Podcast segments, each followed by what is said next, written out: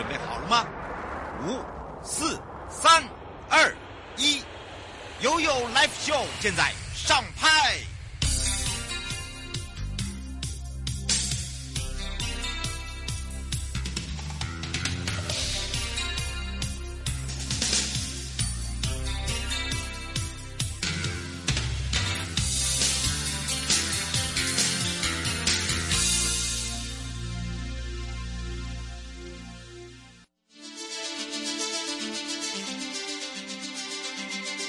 生活法律 Go Go Go！你我生活的好伙伴，我是你的好朋友哦。我是你的好朋友瑶瑶，再度回到了 You Live Show FM 零四点一正声广播电台，陪同大家。那么你知道什么是交互诘问吗？为什么这个会有交互诘问？为什么？这个交互詰问是每一个人都会碰到吗？好，就是你开庭的时候，你需要作证的时候等等。好的，这个也是哦。这个一留言，就下面很多人有这样的一个问题，说：哎，我有做过，哎，我没有做过，为什么我没有做过？等等。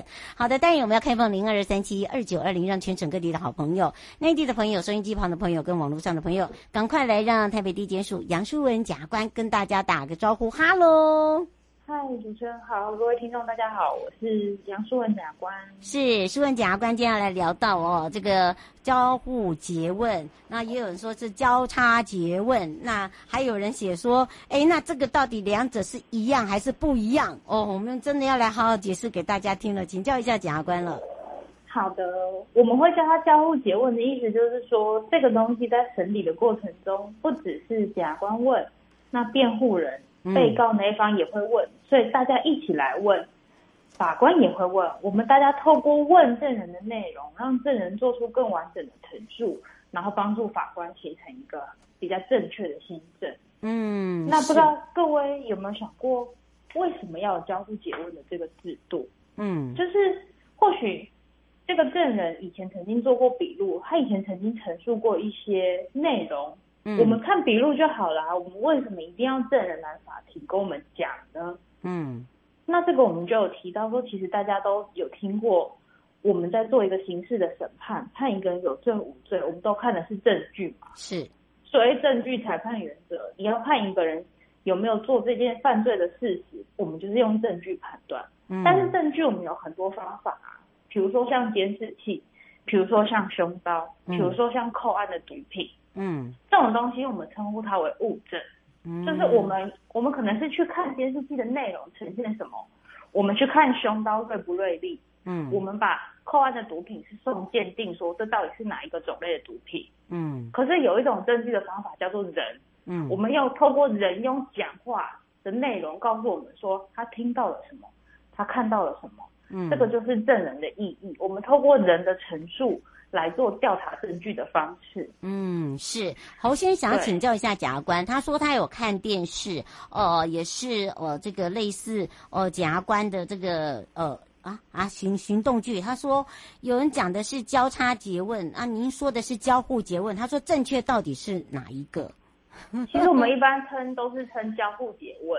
对，是我们没有交叉詰问呐。哎呦，你那个看电视哦，有时候哈，这个哦没关系，下这样下次如果人家问你的话，你就说哦，那就是电视啦，哈，电视可能就是、啊、呃，就是只是一个形容词啦，对不对？对对对，我们一般比较通俗、比较常使用的，我们都会叫它交互詰问。对呀、啊，我想交叉是叉子吗？嗯、对，好，哎，不过倒是这个要谢谢侯先生哦，这就有看到至少。他有在关注这个，对不对？让我们知道。啊、嗯，是。呃，吴小姐说，请问一下，呃，交互诘问的部分在现行法有没有规定？然后就说，为什么有些人可以做，有些人不能做？是，其实我们在诉讼法里面有很多关于交互诘问的规定。嗯，那我们原则上就是希望证人能够到法庭亲自跟法官说他看到了什么，他听到了什么。嗯，因为你们可以，我们可以从看证人他陈述的内容跟陈述的态度来判断这个证人讲话可不可信。嗯，这样子你对案件才有一个正确的心证，而不是你单看笔录、单看文字，有时候文字没有办法完全呈现讲话者的那个态度跟神情嘛。嗯，没错。那大家可能会觉得说，哎呦，不是那么常跑法院啊，还要去当证人，那会很紧张哎。嗯，真的。不知道自己，对，不知道要讲什么。或者是说不知道要怎么讲才是对方希望听到的答案。嗯，是。但是我这边也要跟大家说，其实当证人的这个程序是非常常见的，大家都很有可能收到传票，要为了某一件事情去作证。那我们也都可以理解说，作证的一开始是非常紧张的，所以通常在询问你的人都会先建构一下，告诉你今天为什么要来这里，然后也会引导你说出一些你跟这个案件的关联性，一定是有关联才会请你过来作证嘛。嗯，所以我们一开始都会有一些。建构场景或是建构背景的问题，告诉你，希望引导你说出跟本案有关的事情，先缓和一下大家的情绪，而不是一开始就是直接针对问题的核心，没有那么紧张，大家会有几个问题彼此认识一下，彼此介绍，这样，嗯，是，然后接下来才会请证人去陈述事发的经过，嗯，比如说车祸怎么发生的啊，当天怎么报警的啊，现场的状况是怎么样，嗯。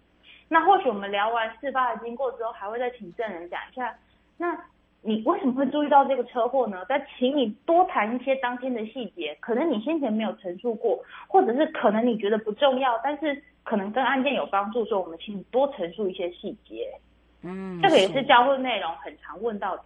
嗯，是，呃，这个是方先，嗯、方先想问说，呃，如果说被通知的话，可以不来吗？啊，那来的话可以不讲吗？那还有一个就是说，讲了这样会不会出事情？然后另外一个要花多久的时间？另外会不会有一个他写说，呃，会不会有那种假假设性的事情？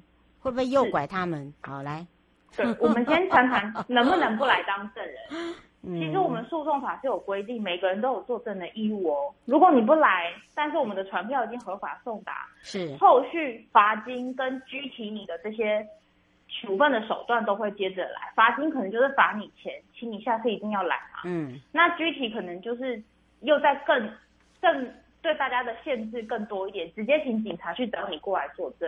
嗯，所以这个是你通知你来，而你不来，后续的我们一些手段。所以其实还是有当证人的义务，大家不要不管那个传票不理他。嗯，你小心被罚钱，我告诉你。是，对对对。那接下来是来了，可不可以不要说话？其实我们请证人过来，我们只有原则上你是必须针对本案的案情陈述，但是我们法律有赋予你几个规定，你例外你可以不要陈述，像是说你跟被告有特殊的身份关系，你是他的亲属啊。或是你曾经跟他有婚约，这种我们是例外规定，觉得说人之常情。嗯，你跟被告之间有太亲密的情谊，我们认为说你可能有情感上的压力，没办法作证，这个法律是可以允许你不作证的。是，或者是说你曾经因为这个案件的关系，你担任这个案件的医师，你是这个案件的会计师，你因为你工作的内容知道一些应该要保守秘密的事项，像医生不是都要保守一些关于病人的病情隐私的。对，嗯，这种我们也是例外，可以让你不作证的。嗯，是。最后有没有特别提醒大家的地方？最后我想要提醒大家，就是说我们交互詰问的规则，法律都有明定。嗯，我们不会让证人去回答假设性的问题。如果怎么样怎么样，这个是证人不能够回答的。而当询问者问出这样的问题的时候，对方也会异议。就像我们很常看电视剧，可能对方就跳起来说啊，异议，这个问题不当。嗯，我们就是在处理说，其实询问者他的问题都有被法律严密的规范，我们是不容许询问者去问证人假设性的问题，问证人他所没有经历过的事情，这些都是不允许的，所以不会说故意去诱导证人讲出一些背离事实的话。嗯，是。所以大家当证人的时候是不需要做过分的担心。所以你看，今天哦，用最简、只有最简单的方式，让大家最了解。也要非常谢谢台北地检杨淑文检察官，我们解释的这么的清楚。那这待会一点半呢，就是法务部保护司保护您的直播。哇，跟我们今天的交这一次的这个呃主题都有一些相关哦。我们也要非常谢谢我们的书文，我们就下次空中见哦。谢谢大家，谢谢主持人，拜拜，拜拜。各位亲爱的朋友，离开的时候。别忘了您随身携带的物品。台湾台北地方法院检察署关心您。